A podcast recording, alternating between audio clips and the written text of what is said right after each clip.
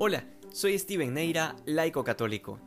Hoy es el último día del año civil y es un bonito detalle el que la iglesia nos presente nuevamente el prólogo del Evangelio de San Juan.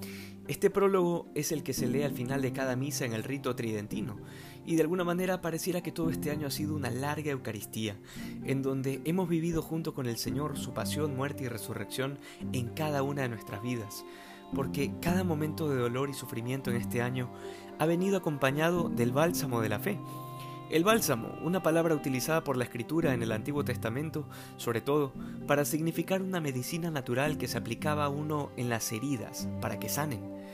Esto es lo que ha sido la fe para nosotros, un bálsamo. Y aunque en el calendario litúrgico estamos en Navidad, al terminar este año civil, pareciera que el Señor nos dijera, ite misa est, vayan, la misa ha terminado. Y yo deseo de todo corazón que todos podamos decir, deo gracias Gracias a Dios, el sentimiento que experimento en lo personal es de gratitud, incluso por los males, porque esta es nuestra misión, recibir la luz que ha venido de lo alto, aceptar al Verbo que ha venido a poner su morada entre nosotros, que ha venido a vivir dentro de nosotros. San Agustín decía que Dios es más íntimo que nosotros mismos, y no hay cosa más cierta que eso. Si tú crees que te conoces, que sabes lo que quieres, que nadie más puede entender lo que estás viviendo, sufriendo o pasando, pues no tienes idea de lo que ha implicado este habitar de Dios en medio de nosotros. Nos dice San Juan que a Dios nadie lo había visto jamás, es decir, ni siquiera los patriarcas del Antiguo Testamento lograron verlo.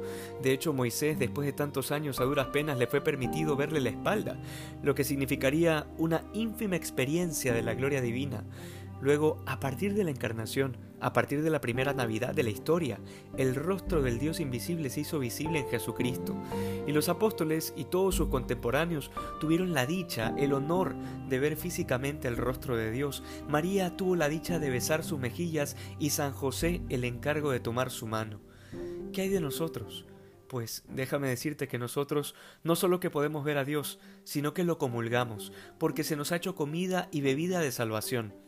Este grado de comunión es tan profunda que ninguno de los justos del Antiguo Testamento, ni los mismísimos ángeles, han tenido ni tendrán la gloria de vivir esto. Y nosotros, miserables pecadores, podemos vivirlo incluso a diario. Hay una particularidad que recordé hace unos días que leí una reflexión, y es que Belén en hebreo quiere decir casa del pan, y tiene todo el sentido del mundo porque es ahí donde nos nació el Salvador, que bajo la figura del pan se nos entregaría para siempre como alimento. Pero esto también nos lleva a concluir que en cada comunión es Navidad. Nosotros nos convertimos en ese Belén, en esa casa del pan en la que Dios habita. Por eso deseo que no solo este año podamos vivirlo como una Eucaristía, sino todos los años de nuestra vida y cada comunión como una verdadera Navidad. A todos les deseo un feliz año del Señor, que hoy seamos más santos que ayer. Dios te bendiga.